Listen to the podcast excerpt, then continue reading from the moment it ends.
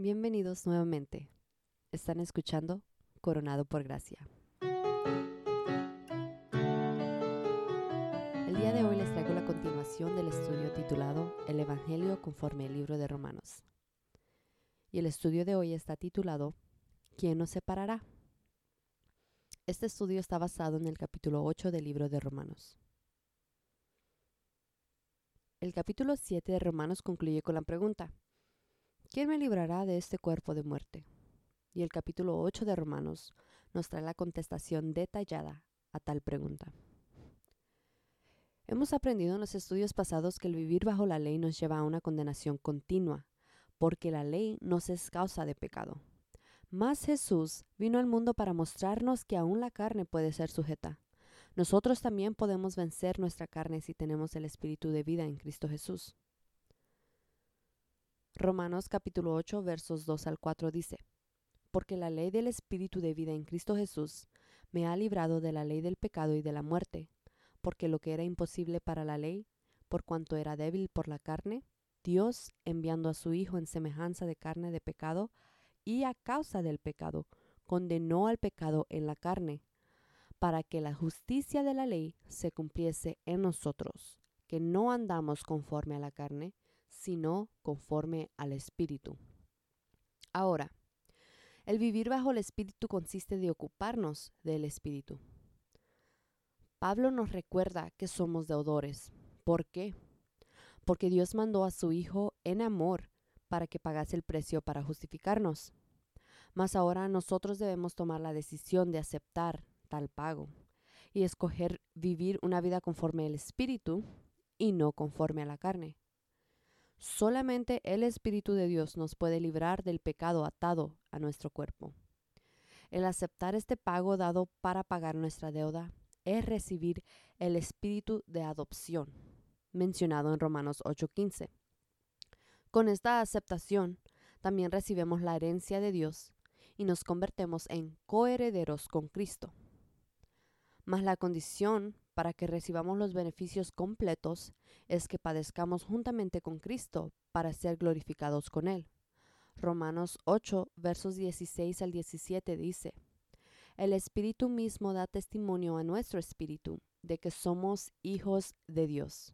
Y si hijos, coherederos con Cristo.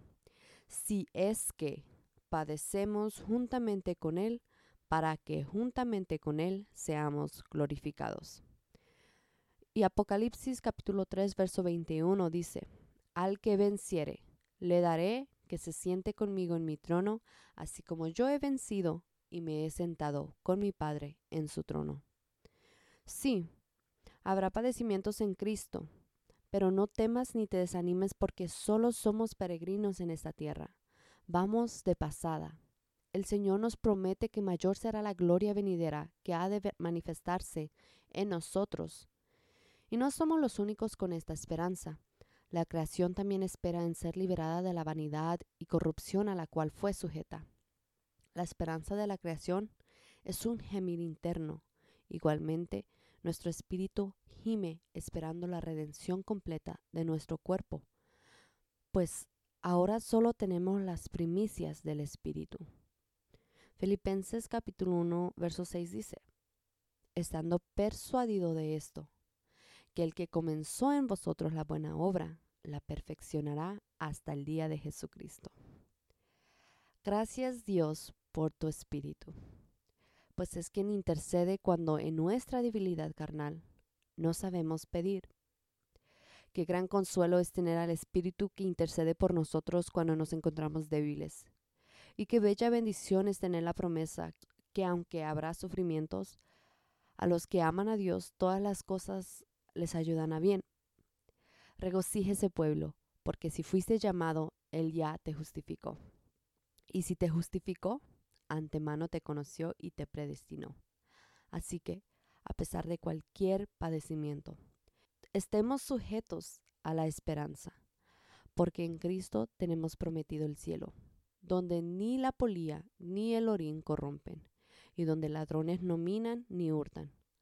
Allí no habrá muerte, ni habrá más llanto, ni clamor, ni dolor, Si nuestra confianza se establece y permanece en Cristo, no hay quien te juzgue, pues Él pudiendo hacerlo escogió justificarnos. Y aunque veamos tribulaciones, angustia, persecución, hambre, desnudez, peligro o espada, ningún padecimiento cambiará la palabra y la fidelidad de Dios. Ninguna cosa creada nos podrá separar del amor de Dios, pues Él lo construyó todo y su reino domina sobre todo. Así que, por lo tanto, en Cristo nosotros también venceremos. Todo esto pasará, mas su palabra por siempre permanecerá. Ahora los dejo con una escritura de meditación que se encuentra en Salmos 23, verso 4. Aunque ande en valle de sombra de muerte, no temeré mal alguno, porque tú estarás conmigo. Tu vara y tu callado me infundirán aliento. Gloria a Dios. Gracias por quedarse hasta el final de este podcast. Esto fue Coronado por Gracia.